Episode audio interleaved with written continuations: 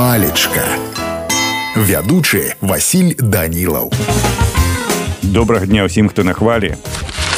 Лічыцца што ў творчасці алаізы пашкевич яскрава выявіліся асаблівасці фарміравання нацыянальных моўна-стылістычных сродкаў рамантычнай паэзіі псіхалагічнай прозы публіцыстычных артыкулаў і нарысаў. А самая галоўная выява драматычнай алёсу жанчыны з бунтарскай душой. Паслухайце ўрывак вершу мора Мора зброіцца палкамі, шум русалак разбудзіў, запаліў цмок агнямі, неба чорны гнеў пакрыў.